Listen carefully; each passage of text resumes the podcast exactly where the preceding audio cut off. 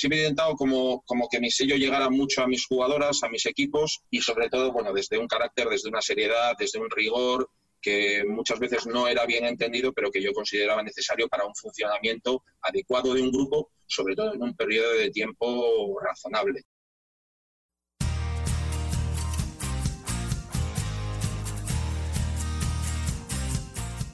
Bienvenido al podcast de Basketball Insights, un programa en el que nos adentraremos en los entresijos del baloncesto y descubriremos los trucos, técnicas y estrategias que los entrenadores de éxito siguen para hacer crecer a sus jugadores y equipos y obtener mejores resultados para que así tú puedas mejorar el rendimiento de los tuyos, sin olvidarnos de sus historias y de las de cualquiera que ayude a hacer más grande el mundo de la canasta cada día, con Millán Cámara y J. Cuspinera.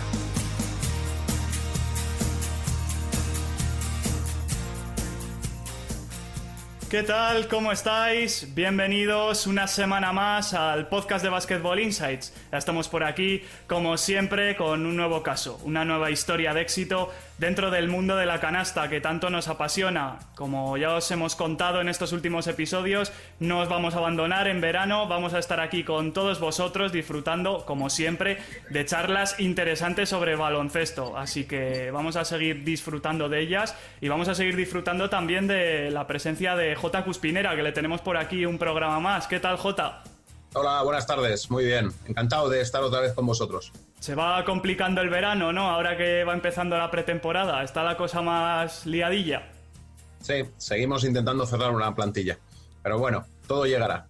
Pues bueno, en este episodio vamos a charlar con uno de los entrenadores más laureados del baloncesto femenino español. Ahí están sus seis medallas como seleccionador en categorías inferiores, cuatro oros, tres con la sub-16 y uno con la sub-18 y dos platas, una con la sub-18 y otra con la sub-19. También fue seleccionador absoluto de Brasil y entrenó durante ocho temporadas en Liga Femenina, entre otros equipos como La Coruña, Oviedo, Zaragoza, Vila García y Celta de Vigo le han disfrutado. Ahora es director deportivo de este último club y de la Federación Gallega de Baloncesto. También está al cargo allí de la Escuela de Entrenadores y no es otro que Carlos Colinas. ¿Qué tal, Carlos? Un placer tenerte con nosotros. Buenas tardes, el placer es mío, poder compartir un, buen rato de, charla con, con todos vosotros.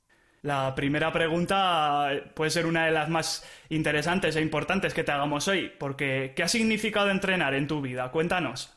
Uf, esto es difícil de resumir. Eh, uno podría decir que el, que baloncesto, en, la edad que, uno tenga, eh, ha ocupado tres cuartas partes de, la vida. ¿no? Decir eso a nivel de, experiencia, de vivencias, de, de los inicios, cuando supongo que como la mayoría de los niños empezamos con el minibásquet en categoría infantil, pues fue el inicio de un recorrido que no sabías a, dónde te iba a llevar, porque vas pasando distintas etapas, distintas experiencias, vas madurando, vas creciendo, te vas cayendo, te vas levantando y en definitiva, pues te vas haciendo persona eh, íntimamente relacionada con el baloncesto, con lo cual, bueno, a día de hoy, en 2019, no entiendo después de, pues de casi 40 años mi vida sin el baloncesto, en distintos ámbitos, en distintas perspectivas y teniendo muy claro que, bueno, no me imagino que hubiera sido Carlos Colinas, como otros muchos entrenadores o personas vinculadas con este deporte, sin, sin la canasta, sin el deporte de la canasta.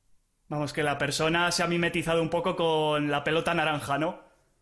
Bueno, asocias de tal manera tu desarrollo vital, tu crecimiento, tu maduración como persona, tu descubrimiento de nuevas experiencias, tu toma de decisiones en la vida, una vez que ya dejas de ser adolescente, vas a ser, a ser una persona adulta, eh, la capacidad que tienes de elección o la necesidad de elección muchas veces ante las situaciones que se plantean en la vida desde un punto de vista laboral, familiar, donde siempre está presente de alguna otra manera o ha estado, al menos en mi caso, en mi vida, el, el baloncesto. Sucede que, bueno, las etapas a veces pasan muy rápido y lo que hace 20, 25 años era una sensación de verte siempre en un banquillo, en una pista, entrenando, preparando trabajos, sesiones, eh, preparando una competición, planificando una próxima temporada, pues bueno, la realidad te trae pues al ámbito en el que yo llevo ahora mismo los últimos 6, 8 años, que es dirigiendo deportivamente un club, una federación, sintiéndome entrenador con todos los valores que posiblemente el baloncesto me ha enseñado en toda esta trayectoria, pero ejerciéndolos desde, desde otra perspectiva y desde otro enfoque diferente. Porque claro, uno imagino que nunca deja de ser entrenador, ¿no? eso es un asunto fácil de debatir. Yo creo que desde el momento en que uno toma una decisión como la que yo tomé hace cinco años de, dejar los banquillos, no tomarme un año sabático, ¿no? lo que muchas veces es una sensación eh, la gente tiene de, bueno, quieres tomarte un descanso, quieres respirar, quieres ordenar ideas. Yo tenía muy claro hace cinco años que mi etapa, pues al cumplir exactamente los 30 de banquillo, mi etapa en los banquillos había finalizado, pero quería seguir siendo útil al baloncesto y quería ser feliz en el baloncesto desde otra perspectiva a esta parte del, escenario, pues me he traído todas las vivencias buenas, regulares, todas las decisiones y todas los, bueno, las posibilidades que uno ha vivido como entrenador. Antes hablábamos de, o comentaba del dirigir un grupo de jugadoras, en mi caso, que prácticamente toda la vida estaba en el baloncesto femenino. Ahora diriges un grupo de entrenadores, diriges un área de entrenadores en una federación, eh, gestionas 20 equipos de cantera, gestionas un equipo profesional pero siempre con, una perspectiva y con los valores que la profesión de entrenador me ha enseñado durante toda mi trayectoria. Carlos, ¿qué es lo que, es lo que hace que, sientas que esa etapa como entrenador ha finalizado? Porque hay entrenadores que, bueno, si, pueden, fallecerán en un, en un, banquillo, ¿no? Quiero decir que hasta que, hasta que duren, ¿no? Entonces, 30 eh, años entrenando y de repente sientes esa necesidad. ¿Qué es, qué es lo que lleva a tomar esa decisión? Mira, realmente fue una situación de elección. A ver, siempre he tenido bastante claro por mi, por mi forma de ser y mi mentalidad de, poder tomar decisiones propias siempre que, que, tuviera capacidad para ello, tuviera la fortuna de poder hacerlo y no que las situaciones me pusieran en un sitio que yo no deseara. Los últimos cinco años de banquillo, cuatro o cinco años, fue una compatibilidad de gestionar un equipo y de gestionar equipos desde la perspectiva de una dirección técnica vas descubriendo situaciones nuevas, vas encontrando no sé si la felicidad, ¿no? Pero sí una sensación de, mucho bienestar en, aquellas inquietudes que quizás como entrenador ya habías vivido y ya habías pasado por diferentes situaciones y muchas veces lo que se repetían eran momentos y dificultades y problemas o buenos momentos también que en el banquillo uno, uno padece, uno es capaz de disfrutar y que desde la gestión deportiva, que era lo que yo poco a poco iba descubriendo, pues bueno, se abría como un escenario bastante nuevo para mí, pero que me inquietaba muchísimo más. Entonces tenía que, explorar, tenía que descubrir, tenía que, querer seguir creciendo en un ámbito que posiblemente para mí iba a ser mucho más complicado a corto plazo, pero en el que quería llegar a realizarme como creo que fui capaz de hacerlo en un banquillo. Cuestión de elección, o sea, no fue una cuestión ni de saturación, ni de, evidentemente no eran dos ámbitos para hacer compatibles durante mucho más allá de cuatro o cinco años, con lo cual fue la elección de qué camino tomo, sabiendo que son caminos que están relacionados, pero evidentemente es dejar atrás una etapa, pues eso, de 30 años y con la conciencia muy clara de que no iba a volver a un banquillo. Escuchándote, no sé si es eh, tan difícil como quizá puede parecer compaginar esas dos labores de entrenador y de director deportivo, que también lo vemos en otros casos, no solo en el tuyo a veces parece que es más complicado de lo que realmente es, pero cuando estás en el día a día se hace, se hace difícil. Se hace difícil porque, porque tienes que focalizar en muchos sitios eh, a la vez, eh, de manera simultánea, en un mismo ámbito de, trabajo, como podría ser en, un club. Yo llego a, a Vigo en el año 2005 y llego con una función de director de cantera y de entrenador de cantera. Digamos que eso es una situación más o menos compatible. El proyecto de cantera se va formando, se va creciendo, vamos dándole un cierto sentido. Entonces, en el momento que ese proyecto y ese volumen crece, también va creciendo la responsabilidad mía como entrenador de cantera, llegando incluso a ser el entrenador del primer equipo. Con lo cual, tenía también la sensación de que no podía focalizar en cinco o seis escenarios diferentes dentro de un mismo club. Hablamos del equipo que yo podía dirigir, hablamos del área de minibásquet del club, hablamos del equipo profesional o semiprofesional, en aquel momento estaba en Liga 1, ahora está en Liga 2, hablamos del área de entrenadores, un aspecto muy importante para mí desde la dirección deportiva de un club. En definitiva, tenía como muchos puntos de atención que a veces me hacía distraerme más de la cuenta, mm, no por priorizar unos antes que otros, sino porque todos eran realmente igual de importantes. Con lo cual, muy posiblemente a veces en lo que menos pensaba era en mi equipo y en mis entrenamientos y en mi competición y en mi día a día con mis jugadoras y en la realidad de, bueno, de, los objetivos a las prioridades que tiene un entrenador cuando dirige un equipo durante ocho o nueve meses, con competición, con mejora individual, con evolución táctica, con todo eso. Con lo cual, bueno, yo creo que como personas también tenemos un límite humano y, en definitiva, como decía antes a era un tema de elección y sobre todo de seguir eh, disfrutando de la misma manera que yo disfruté una etapa larga de banquillos a nivel de club, a nivel de selecciones, bueno, en definitiva ligado al baloncesto. Y tanto que has disfrutado, porque además te leí en una entrevista que transmitir continuamente experiencias a los jóvenes es algo fundamental para ti. Háblanos un poco de, tus vivencias, de cosas que te hayan pasado a lo largo de esos 30 años en los banquillos, de las que podamos aprender. Bueno, han pasado muchas cosas. Evidentemente, algunas que posiblemente ya no recuerdo con tanta frescura, otras que son inolvidables, eh, momentos de éxito, momentos difíciles, eh, decisiones de cambiar de club. Siempre he intentado como entrenador, además de tener un sello propio y de que, bueno, de que mis equipos o, el juego o la ética de trabajo o la forma de trabajar de, mis jugadoras fuera reconocible, que hubiera una identificación total entre entrenador y jugadoras, entre staff, eh, mis ayudantes y, lo que era el, propio equipo.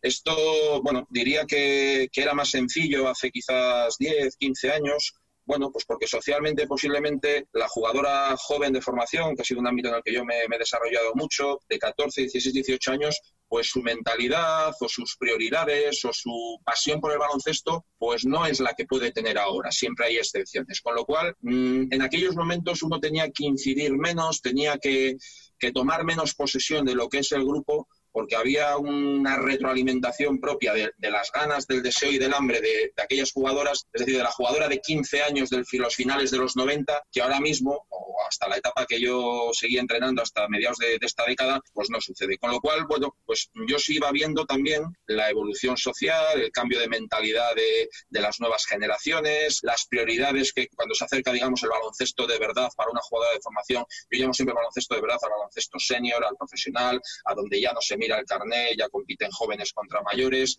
Bueno, quizás antes la mentalidad de ellas les hacía llegar más preparadas, tú no tenías que incidir tanto en ese en esos valores ¿no? que la jugadora necesitaba para llegar al baloncesto de verdad y hoy en día sí. Bueno, también sí es cierto que el baloncesto femenino es, tiene el componente de, de bueno, de no, no como tiene el masculino, decir, bueno, pues es un, el baloncesto me acompaña durante una etapa formativa, pero mis objetivos cuando sea adulto mayor de edad, pues no, no van a pasar por el baloncesto, no van a pasar por el deporte, me va a obligar a una carrera universitaria quizás en otro país, como es ahora mismo la moda, es decir, bueno, siempre he intentado como, como que mi sello llegara mucho a mis jugadoras, a mis equipos y sobre todo, bueno, desde un carácter, desde una seriedad, desde un rigor, que muchas veces no era bien entendido, pero que yo consideraba necesario para un funcionamiento adecuado de un grupo, sobre todo en un periodo de tiempo razonable. Cuando hablábamos de un ámbito de selección, estábamos hablando de un tema de rendimiento inmediato, cuando estábamos hablando de un equipo de, club, por decirlo de alguna manera, estábamos hablando de una labor durante ocho o nueve meses y en algunos casos pues de generaciones que uno tenía durante dos o tres años. O sea, han sido enfoques diferentes durante todas estas etapas.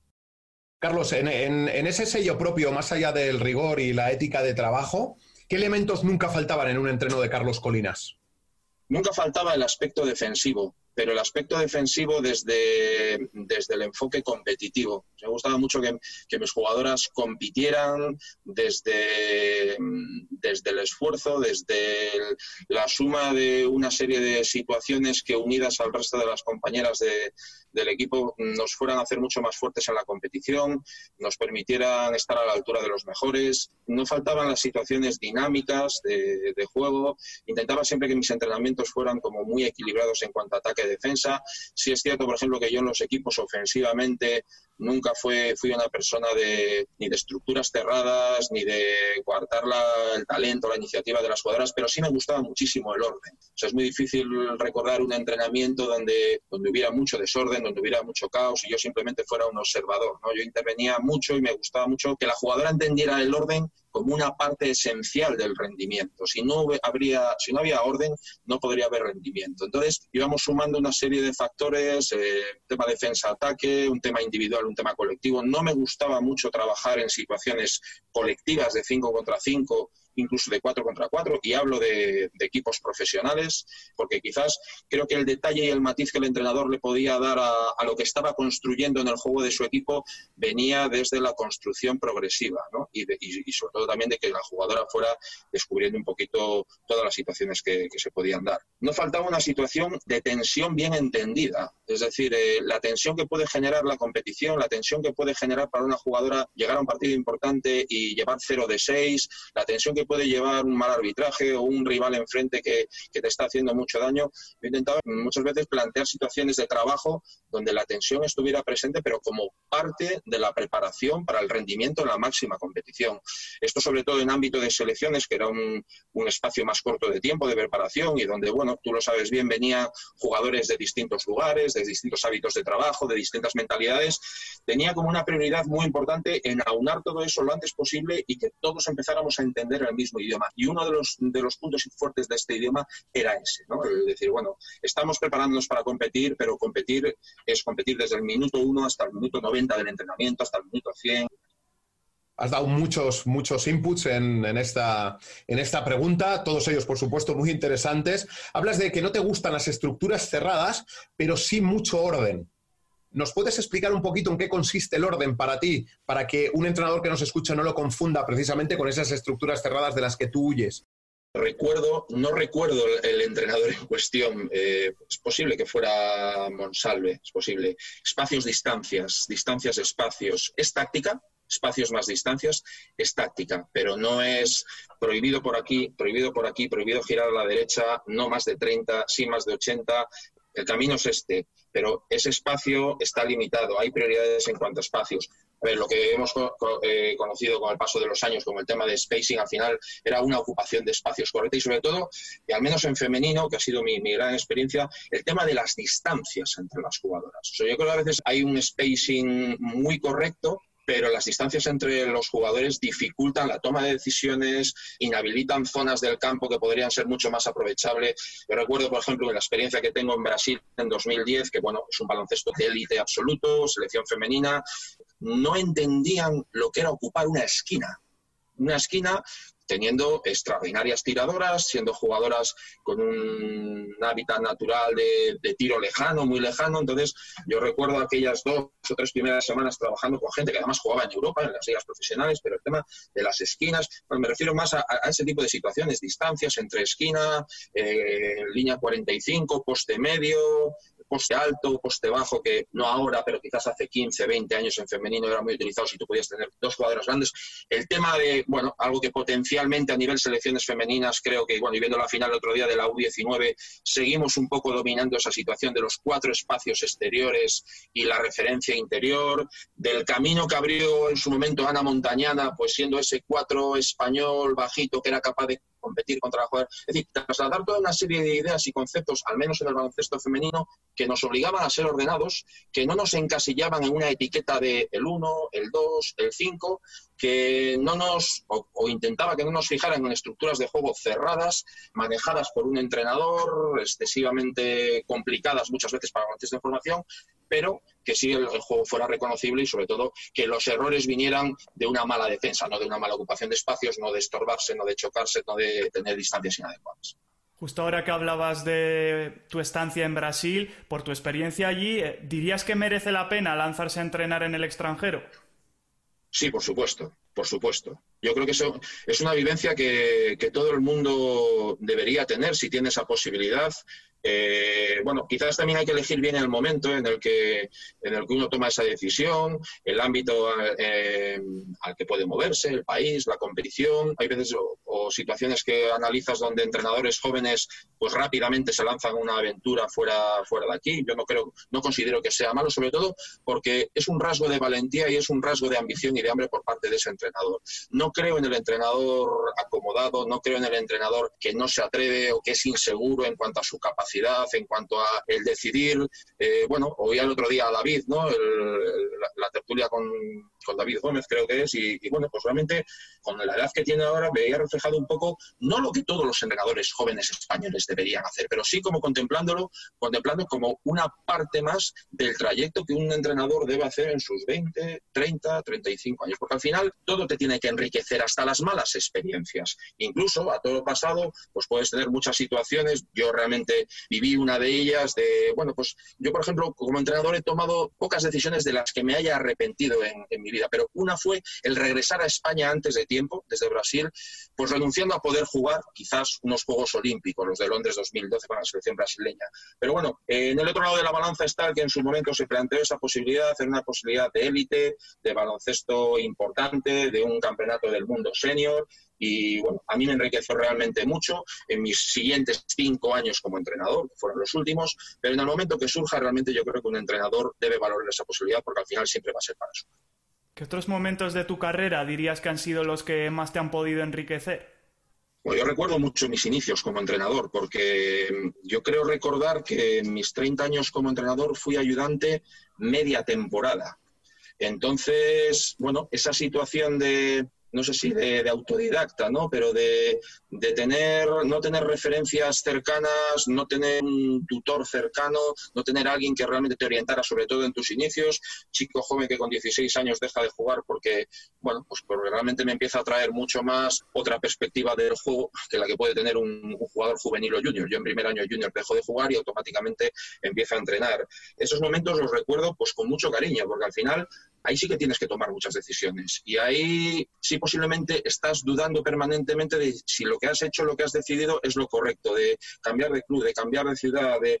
Pero en el momento que pasan los tres o cuatro primeros años, yo recuerdo pues con, mucho cariño, con mucha seguridad, es decir, todas las decisiones que he vivido en, ciudades muy diferentes, por el baloncesto que entrenan en clubes diferentes, que siempre ha sido en el ámbito femenino, es cierto. La etapa de selecciones la recuerdo con mucho cariño, porque, bueno, pues porque entrenar a una selección española, pues primero un año como ayudante y luego como primer entrenador, bueno, te obliga a dar lo mejor de ti, evidentemente como en cualquier ámbito de, nuestra profesión, pero con muchos ojos encima de ti y con un objetivo, y J sabe de lo que hablo, de, que quedar tercero, cuarto, quinto no era lo más adecuado. Es decir, tenías los mejores jugadores, de, las mejores jugadoras del país, la preparación adecuada y querías en aquel momento pues demostrar primero a ti y luego a quien había confiado en ti, que la apuesta había sido buena.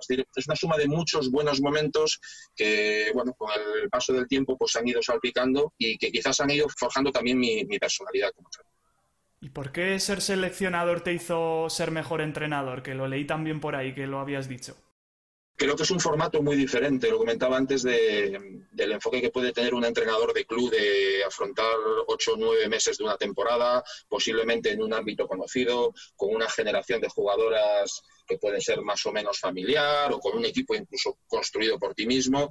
Realmente mm, el ámbito selección es un reto y es un reto absoluto por la inmediatez, por lo diferentes que teniendo una calidad extraordinaria pueden ser las jugadoras. Eh, recuerdo la generación del 90, eh, generación de Marta Sargay y Cristina Oviña cuando eran cadetes, donde ellas dos eran prácticamente las más grandes del equipo y en aquel momento es la generación que había y era la generación con la que había, había que ir a competir a un campeonato de Europa y tenías que inventarte, por decirlo de alguna manera, un juego adecuado para que aquellas jugadoras dieran un rendimiento inmediato, extraordinario y que no penalizara pues el déficit físico, por ejemplo, que siempre ha tenido la jugadora española cuando sale al concierto internacional, en europeos, en mundiales. Y bueno, pues, la exigencia que te planteaba un ámbito de selección o te plantea es muy alta y realmente pone a prueba ya no tanto la capacidad de uno como entrenador, sino la adaptación a situaciones nuevas, novedosas. Evidentemente no es lo mismo el octavo el noveno campeonato que cuando vas al primero o al segundo, pero que realmente es un, un escenario al que uno no está acostumbrado y no es el tradicional. No sé si a partir de esa experiencia en selecciones eh, nos podrías dar algún consejo para, de cara a entrenadores para adaptarse a distintas generaciones y grupos de jugadoras. Bueno, yo daría dos. Uno va como uno mismo, y bueno, lo hemos visto sobre todo, sobre todo muchas veces quizás en, en rivales, ¿no? De, seleccionador de Francia, seleccionador de Rusia, de Serbia, de Lituania, de, de, querer ser quien realmente no era o como entrenador y querer dirigir a un grupo de jugadoras rusas pues como un entrenador español. Mi primer consejo es que uno tiene que ser uno mismo en cualquier circunstancia, a nivel de banquillo. Entonces, evidentemente el ámbito de selección tiene los condicionantes que he comentado, pero uno tiene que ir con las prioridades y con el credo muy claro en cuanto a a mensaje, en cuanto a concepto, en cuanto a dinámica de entrenamiento, en cuanto a filosofía, y tiene que ser capaz de transmitir cada minuto de cada entrenamiento de esos 35 días que tenemos. Porque podríamos tomarnos la ligereza en un club de tener una mala semana de entrenos o un mal día.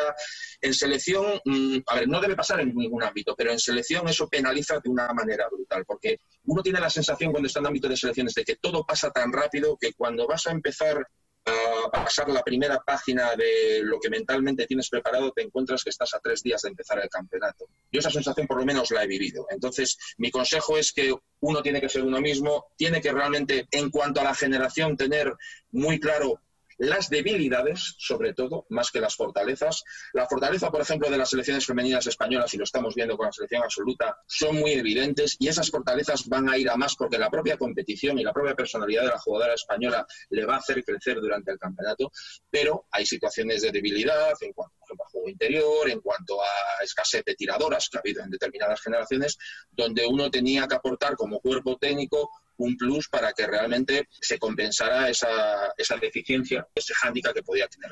A partir de, de, estos años en la selección, bueno, también en Liga Femenina, ¿qué dirías que hay detrás de esas medallas y de esos triunfos que has podido conseguir? ¿Qué ha sido el éxito para ti como entrenador?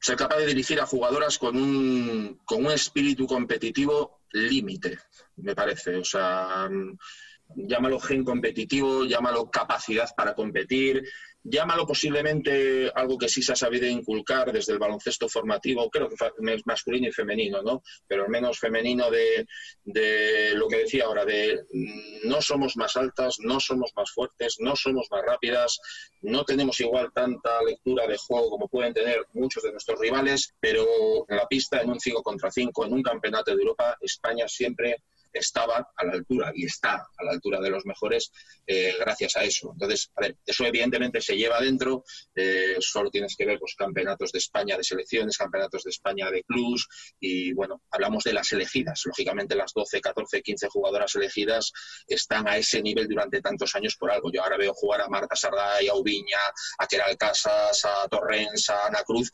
el, espíritu competitivo, el gen competitivo, la respuesta competitiva que tienen ahora es la que tenían ya con 14, 15, 16 años. Pero es que además son extraordinarias jugadoras de baloncesto y en ámbitos selecciones han conseguido algo que posiblemente otros países no consiguen, que es sumar y unir como equipo. Entonces, unir como equipo realmente vencer a 12 jugadoras con una misma mentalidad, un mismo objetivo, un mismo reto en una alta competición internacional es muy complicado y es lo que está demostrando España a nivel selección absoluta en estos últimos años. ¿Cuánto pone de su parte el entrenador también para, para, lograr estos éxitos que estamos viendo por parte de España en el baloncesto femenino? Porque es muchísimo, claro.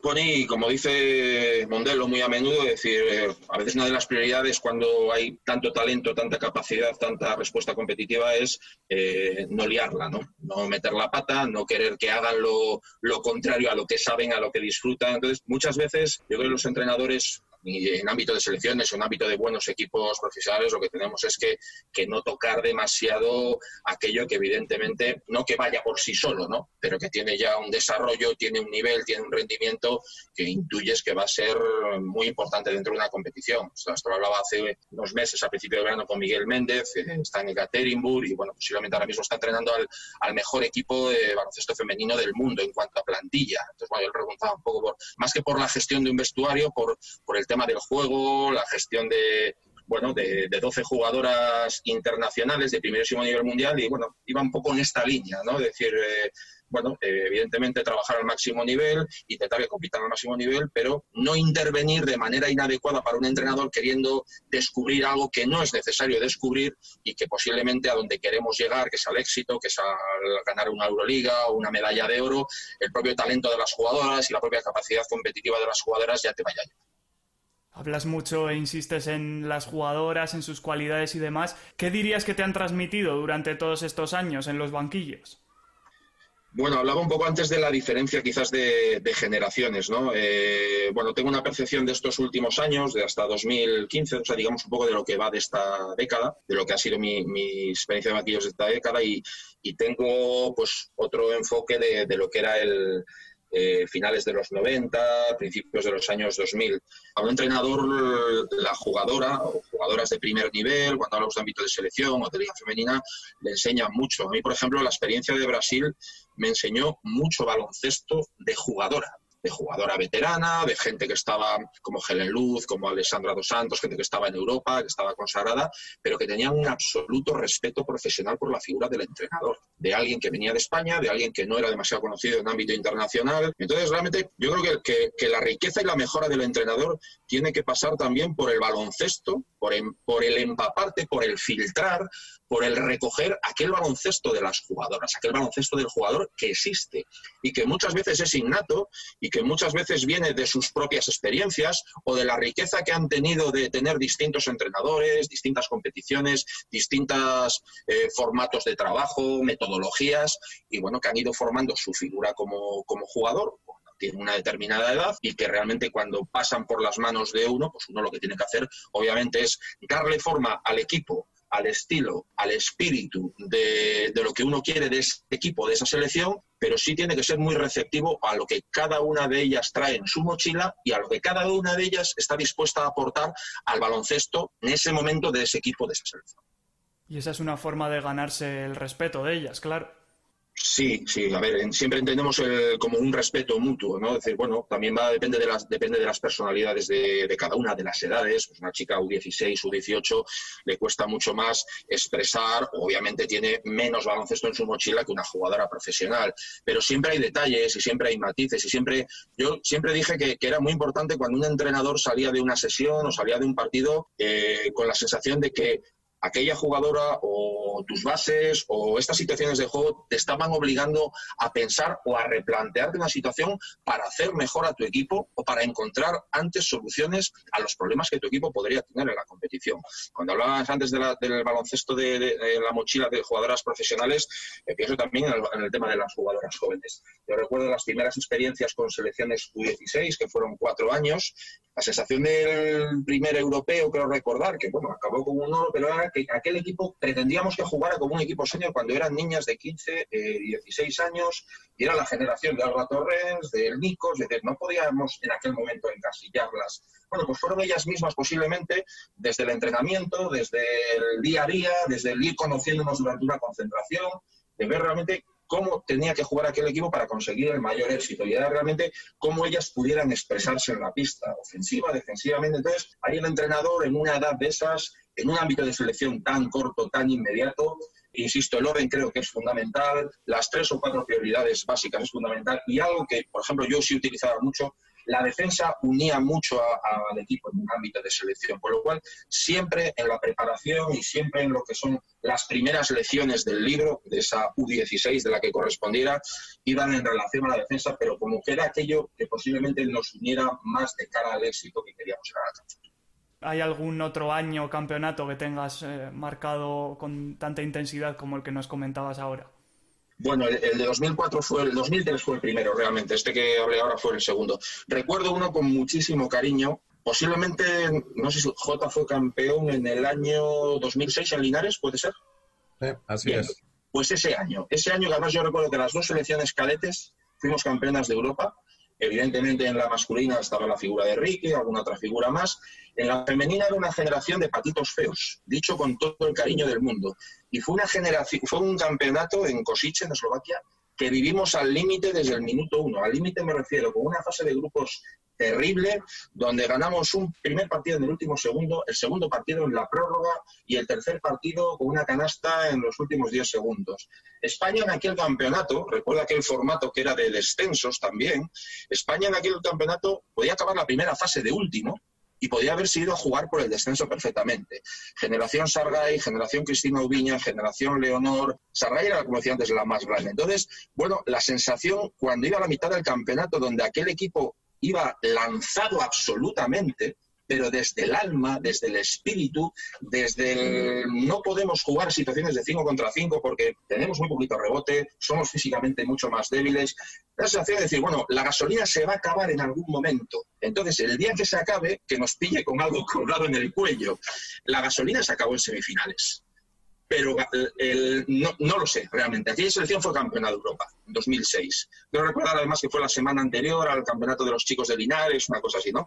Yo es un campeonato que jamás olvidaré, porque es la demostración de la poca intervención del entrenador a nivel de conceptos de juego, a nivel de detalles, y sí de la fuerza de un grupo y del espíritu y de la fe de jugadoras, que bueno, con el paso del tiempo estamos hablando de que hay tres en dinámica de selección absoluta, cuatro. Hay gente que no juega baloncesto, ya no es que no esté en ámbito de selecciones, pero la fortaleza de aquel grupo, que era de las peores selecciones físicamente, de tácticamente, pues nada desarrolladas, y ser capaz de ser campeón de Europa en una competición al límite, para mí es el recuerdo más bonito que guardo, y posiblemente, y lo hablaba hace, hace unos meses con Elena Spiau, que bueno, ahora es árbitro ¿no? del, del grupo 1, pero Elena era la capitana de aquella selección, y Elena era la que demandaba que ellas no eran los patitos feos de, de aquellas generaciones gloriosas del baloncesto femenino, sino que eran campeonas de Europa. ¿no? Es un recuerdo que, bueno, yo creo que jamás olvidaré. Me siento identificado, Carlos, porque, bueno, era mi primera experiencia con la masculina, pero recuerdo que el objetivo que me marcaron desde la federación era no descender. También, también, salvo Ricky Rubio, que no supimos hasta última hora si iba a venir o no, también éramos los patitos feos, ¿no? Y, esto dicho con todo el cariño, eh, empezando por el entrenador, ¿no? ¿Vale? Que no, eh, que no se escapa de, ese, de esa percepción, ¿no? Y, y cómo el grupo, ¿verdad? Como tú bien has dicho, empieza a rendir por encima de lo que todo el mundo espera y, y cómo todo se, se, une para, bueno, pues para conseguir un éxito, ¿no? Sí, sí, sí. Sí, a ver, realmente es, eh, son triunfos del, del, alma, son triunfos del, del grupo, de, de, lo que se genera, el espíritu que se genera durante un campeonato, de la sensación de que, bueno, las del año pasado van a ser estrellas, las del año que viene son mucho mejores que nosotros y aquí estamos nosotras pues con un descenso encima de la cabeza que obviamente no compartías con, con las jugadoras, pero que eras consciente que si perdías los tres partidos de la fase de grupos te podías ir a la segunda división sin problemas.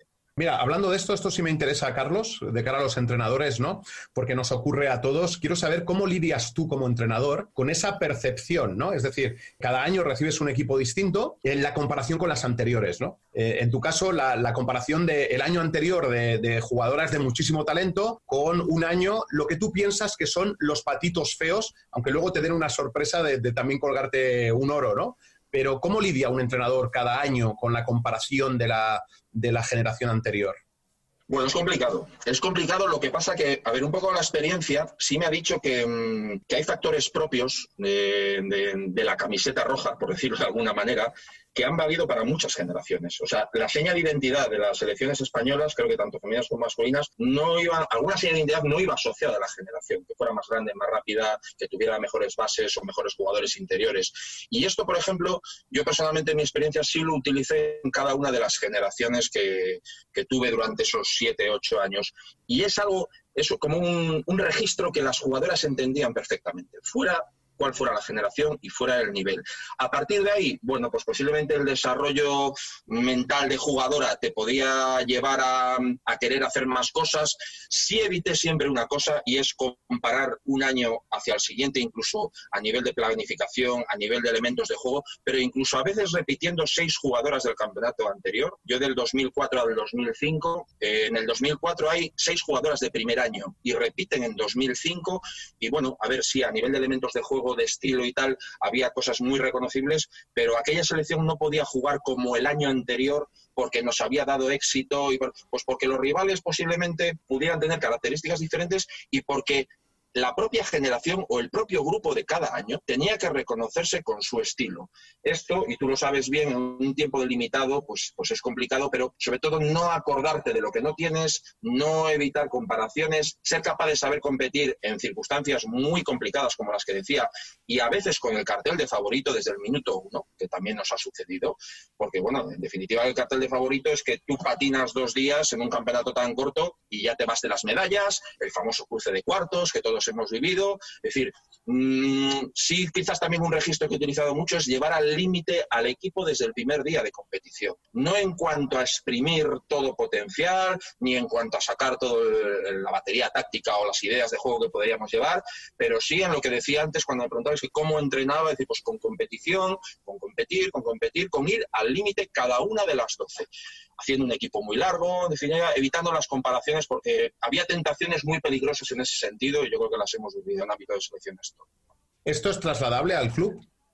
Bueno, yo creo que son realidades bastante diferentes. Yo siempre he hablado de un componente motivación en el ámbito de selecciones, que creo que en el ámbito de clubes es mucho más complicado de conseguir, va más, más, asociado a la personalidad de cada jugador o jugadora.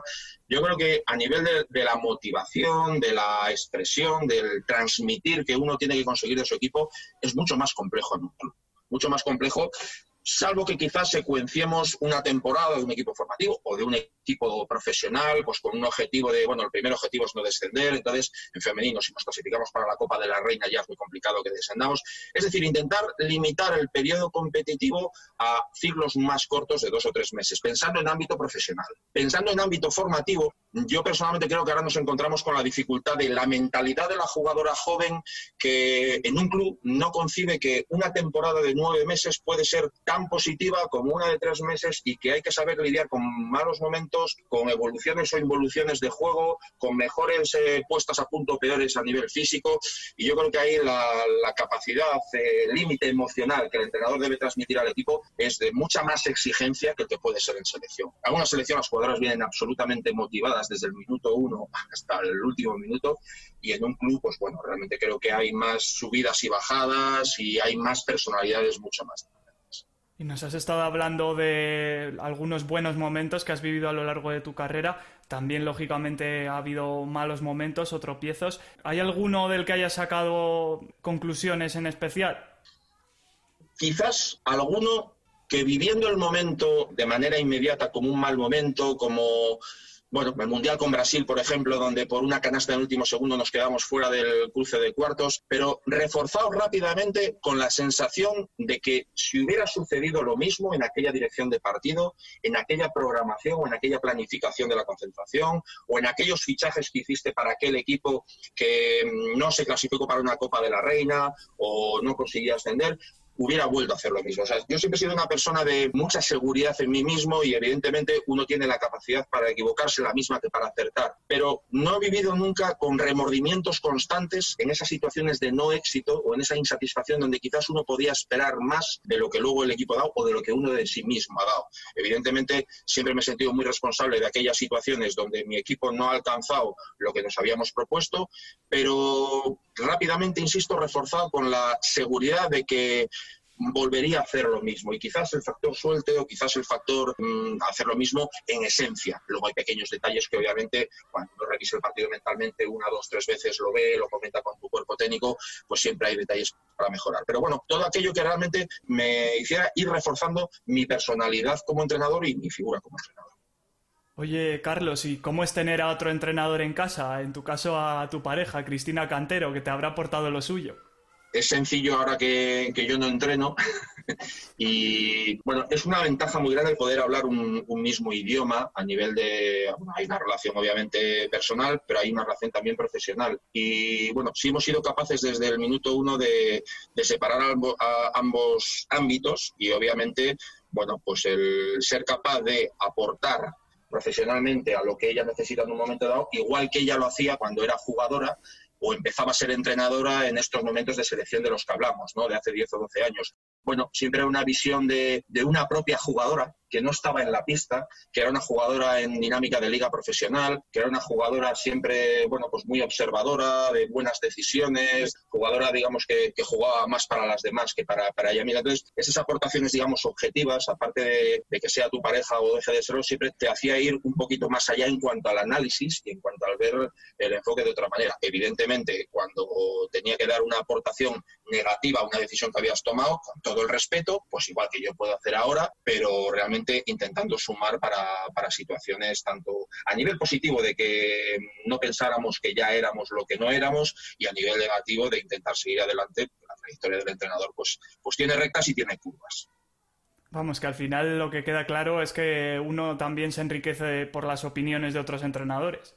Debe hacerlo, Guillán, debe hacerlo porque, bueno, la verdad absoluta no la tenemos absolutamente nadie y, Hablaba antes un poco de no comparar generaciones, no comparar equipos. Yo creo que uno tiene que ir rescatando de las experiencias que tiene, pero desde todos los enfoques, de, a nivel táctico, a nivel dirección de grupo, a nivel de gestión, a nivel eh, designación de roles, a nivel de tu relación con tu cuerpo técnico, debe ir queriendo ser mejor cada día. Y para eso, pues en tu mochila habrá experiencias de 2004 y de 2008 y de 2010, trasladadas, eso sí, al ámbito actual en el que uno se mueva en ese momento. Con lo cual, eh, el inmovilismo o el pensar que, bueno, soy un entrenador excesivamente cuadriculado, soy un entrenador previsible, yo solo creo en esto y en esto, el tiempo me ha demostrado que no, no conduce a nada. O sea, no vas a ser mejor por realmente eh, creer firmemente, pero exclusivamente en tus ideas. O sea, tienes que ser una persona que escuche, tienes que ser una persona que reflexione, que filtre, que te hagas dudar a ti mismo algunas veces, pero que al final tú seas capaz de responder a tus propias preguntas, que creo que es muy importante.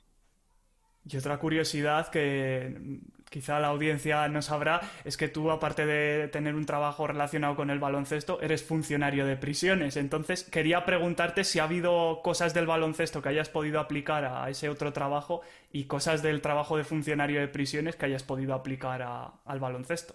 Bueno, pues, pues mira, sí, sí, la verdad es que además, bueno, fue en el, momento del, inicio prácticamente simultáneo de, mis trayectorias, ¿no? Porque yo empiezo a entrenar con 16, 17 años y empiezo a trabajar con 19. Entonces, bueno, en aquel momento eres muy joven, excesivamente joven, bueno, pues posiblemente para entrenar, pero también para trabajar un ámbito como en el que he trabajado. Con lo cual, el tema de las relaciones humanas a mí me ha ayudado mucho y me ha ayudado a nivel de carácter, a nivel de distancias, a nivel de, discurso, por decirlo así de alguna manera, de mensaje claro, de, mantener mi espacio, de respetar y que me respeten. Y bueno, pues es una personalidad que con el paso de los años uno obviamente va modelando, pero que tiene unos orígenes. Y en mi caso, el inicio prácticamente simultáneo de ambas actividades creo que me ayudó en un sentido y en otro. Quizá en mi ámbito, digamos, eh, penitenciario, le ayudó mucho a mi forma de relacionarme con las jugadoras, con los equipos, a establecer un camino, al tener claras las ideas. Bueno, pues porque en el ámbito laboral la firmeza es importante, la seguridad es importante, el ganarse el respeto es importante, pero lo mismo que luego pasa a ser en un banquillo. Vamos llegando ya al final de la entrevista. Eh, no sé si hay algún truco de cancha, algún secreto, algún consejo, alguna anécdota más que nos quieras contar. Lo que tú quieras. Bueno, secretos no hay nada. Yo creo que cada uno tenemos nuestro, nuestro sello. Yo estoy realmente muy orgulloso de todos los años que le he dedicado al banquillo. Yo creo que posiblemente no hay nada más apasionante en el deporte, en este caso en el baloncesto, que, que ser entrenador. Creo que ha sido la mejor decisión que pude tomar en mi vida en su momento. No me voy a arrepentir de, haber dejado el, banquillo porque, porque me sigo considerando entrenador y yo hasta la tumba todos los entrenadores nos seguiremos considerando entrenadores. Secretos, manías, bueno, cuando vas siendo más mayor, pues vas, vas siendo como un poquito más insoportable, pero te expones menos un poquito al público, ¿no? Con lo cual ya te tienen más identificado, ya te tienen más ubicado y acabaría quizás con, una reflexión creo que muy importante y sobre todo para el entrenador joven que, que hoy en día, bueno, a veces quiere correr demasiado, quiere llegar a, a la página 28 sin haber leído las 20 primeras, que todo lleva su tiempo, que esto es un proceso y que el respeto hay que ganárselo, evidentemente, y hay que elegir bien el camino, pero disfrutando. Para terminar, no puede faltar la pregunta que nos propuso en su programa Raúl Barrera y que os estamos intentando trasladar a todos los que habéis venido después de él. Tú cuando ves a un compañero de profesión, a un entrenador, eh, ¿qué te hace pensar de él? Este entrenador tiene talento. El talento es muy difícil de definir, pero el talento es más difícil todavía de, en una primera imagen, ¿eh? en una primera impresión, de descifrar. Yo realmente, por ejemplo, soy una persona que, necesito un espacio de tiempo para saber si un jugador tiene talento o no, para saber si un entrenador tiene talento o no. Yo creo que antes que el talento, en los tiempos que corren, es mucho más importante que un entrenador demuestre pasión constante y permanente por lo que está haciendo. Porque el talento sin pasión, como a veces pensamos, el talento sin esfuerzo, sin trabajo, un entrenador con talento y sin pasión es un ser, acabará siendo un ser vegetal un entrenador con pasión que vaya descubriendo el talento que se puede, hay talentos que no son innatos y hay talentos que te los trae la experiencia, que te los hace al compartir momentos con otros entrenadores, el ir a ver a entrenar a determinadas personas, el ir a clinics, el ir a charlas, la formación continua. La formación continua potencia mucho el talento del entrenador. Obviamente no es el mismo el talento de un entrenador cuando empieza cuando han pasado 5 o 10 años de su trayectoria. Con lo cual, no diría que el talento, que me perdone Raúl por, por si considera que todos debemos tener un talento, que posiblemente debamos tenerlo, pero doy mucho más fuerza y mucho más vigor a, algo como la pasión que Pues Jota, no sé si quieres añadir algo más a lo que ha dicho Carlos, si quieres preguntarle alguna cosa más que se haya quedado en el tintero. No, que ha sido un placer, Carlos, que bueno, pues en, esa, en ese reconocimiento de talento, yo sí reconozco en ti talento. Así que nada, la suerte que han tenido las personas de, formar parte de tus cuerpos técnicos o las jugadoras de haber podido disfrutar de tus enseñanzas.